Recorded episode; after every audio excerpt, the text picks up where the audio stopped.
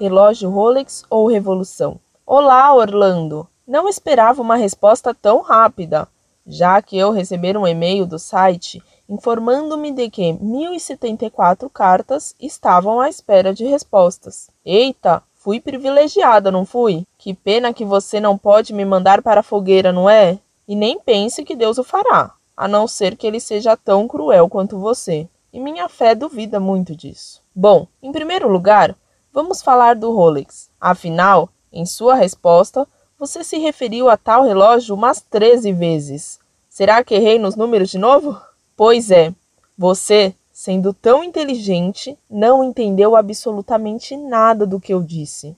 Meu amigo, eu não preciso de Rolex. O que eu quis dizer foi que, diante de uma situação como a que Che estava vivendo, traído, sozinho, doente, eu teria vendido o Rolex, comprado passagens de volta para a Argentina e, nesse caso, desistido da revolução, mas não dos ideais, não de uma nova luta. Você disse que sou uma pessoa contraditória. Percebi contradições em você. Primeiro, não entendi a associação que você fez entre ter um Rolex e ser uma boa professora. Cuidado com suas concepções capitalistas. Segunda contradição: um dos pecados capitais é a ira, não é? Percebi muita ira na tua resposta. Não tenha ódio, irmão, nem de mim, nem de Che.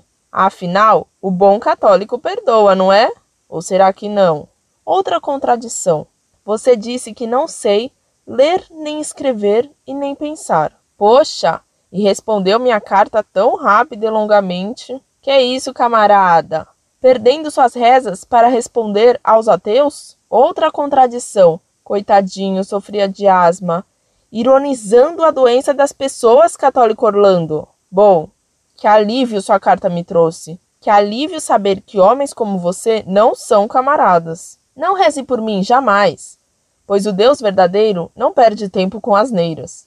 Tenha uma boa vida e reze sim para encontrar a luz, não na igreja, mas em você mesmo. Talvez você encontre alguma coisa ainda. Um desafio. Se você publicar a tua resposta, Rolex ou Revolução, no site, publique também essa minha resposta. Caso contrário, você não passa de um covarde.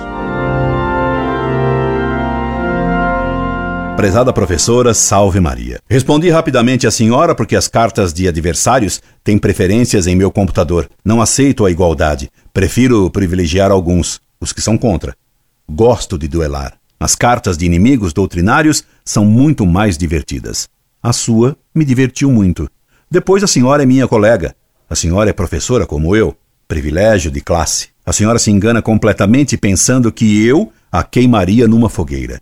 Nem que eu fosse inquisidor da Idade Média e a senhora me caísse nas mãos com essas ideias, essa pena seria justa para a senhora. A senhora deve se lembrar vagamente que Nosso Senhor disse de certas pessoas: Pai, perdoai-lhes porque eles não sabem o que fazem. Felizmente, a senhora professora é herege só materialmente por repetição, por papagaice, repetindo slogans sem saber bem o que diz. E creia-me, professora, não sou cruel. Escrevendo duramente a senhora, como a uma adversária, estou rezando para que nos tornemos amigos. Não acredita? Pois é verdade. Anseio por sua alma. Sei bem que a senhora não precisa de Rolex. A senhora precisa é de uma boa humilhação, para deixar de lado sua presunção que a faz julgar-se muito competente. Veja bem, não nego a sua inteligência, mas só a sua competência. Minha senhora, ensinaram-lhe tudo errado. Só isso. Deram-lhe um falso ideal. E a senhora engoliu isca e anzol. Daí, seu engasgamento com o Rolex.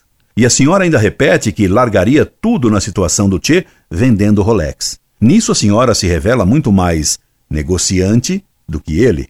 E isso diminui o valor da senhora, pois eu quereria um dia morrer por Deus e pela igreja. Peço a Deus que me conceda essa graça que não mereço por minhas culpas, mas quero ter uma boa morte e não uma boa vida. Não lhe disse, professora, que a senhora pensa mal? Pensou mal, pensando que desejo boa vida em vez da boa morte. Veja de novo como a senhora pensa mal. A senhora me diz: Percebi contradições em você. Primeiro, não entendi a associação que você fez entre ter um Rolex e ser uma boa professora. Se a senhora não entendeu o que eu disse, como diz então que eu me contradisse? E sua besteira me serve de mousse, pois já lhe disse que duelar, mamus. Vou acabar por fazer-lhe uma balada. Quer mais uma prova de que a senhora não sabe pensar bem? Sou paciente e sa mamus. A senhora me diz: percebi muita ira na tua resposta. Não tenha ódio, irmão. Minha cara professora, a senhora não sabe a diferença entre ira e ódio. E não tive ira nenhuma e nem ódio da senhora por sua carta. Já lhe disse, divertir-me com ela, como me alegro agora com a sua segunda carta. Repare, professora, alegro-me e não me divirto apenas. Alegrei-me sim porque a senhora disse uma boa palavra, que não renunciaria à luta. Melhorou. E por isso lhe dou minha admiração, por enquanto relativa, entenda, mas já uma certa admiração, que eu quisera que fosse plena. Dizia certa canção de gesta medieval, que tinha muitos erros, é verdade, mas que colocava uma boa palavra na boca de um cavaleiro cristão ao ver um maometano combater bem. Quel baron se fut chrétien. Vendo-a dizer que não renunciaria à luta, tive vontade de exclamar eu também: Meu Deus, alma um tanto valente. Quão bom seria, se ela fosse católica, para ser plena e retamente valente. A senhora me chamou de irmão. Nós não o somos, não. Pense bem, para sermos irmãos, deveríamos ter o mesmo pai. E a senhora renegou a Deus Pai ao renegar a fé, ao aceitar o marxismo, ao dizer que a Igreja Católica é só a minha igreja, não a sua. Como quisera eu, então, que ela fosse de novo e verdadeiramente a sua igreja também. Então, sim, eu a chamaria de minha irmã, pois teríamos o mesmo Deus como nosso Pai e a mesma igreja como nossa mãe. Um bom católico perdoa, sim, quando o ofensor pede perdão. Essa é a condição prévia. Se não, não. Enquanto a senhora não pedir a Deus perdão pelas coisas péssimas que escreve e que julga pensar, não posso perdoá-la, não, embora eu queira fazê-lo se houver arrependimento. Caso contrário, não. E esse não maiúsculo é sem raiva, indicando só firme condição e firme convicção. Mais outra prova de que a senhora não sabe pensar porque não compreende o que significam as palavras a senhora me diz: outra contradição. Você disse que não sei ler, nem escrever e nem pensar. Poxa, e respondeu minha carta tão rápido e longamente? Que isso, camarada? Perdendo suas rezas para responder aos ateus? Não sou seu camarada, graças a Deus, e graças a Deus a senhora o reconhece. Então por que me chama de camarada? Responder cartas como faço é rezar também, mas por enquanto não lhe explicarei isso porque a senhora não entenderia. Mas saiba, pelo menos que duelando com adversários, ou atendendo os que me pedem explicações, o faço por amor a Deus e todo esse trabalho é uma forma de batalha e também uma forma de oração. A explicação é mais profunda, mas, infelizmente, ainda não está ao seu alcance. Brutal e satanicamente a senhora me impõe: não reze por mim, jamais, pois o Deus verdadeiro não perde tempo com asneiras, pois não vou atendê-la.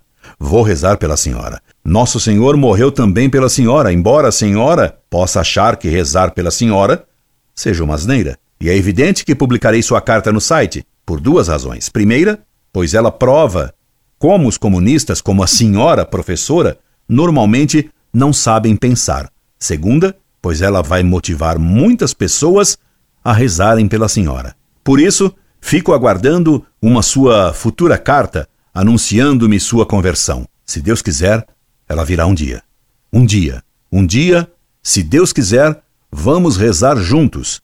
E então poderei chamá-la de minha irmã. Um dia. Incorde e sempre, Orlando Fedeli.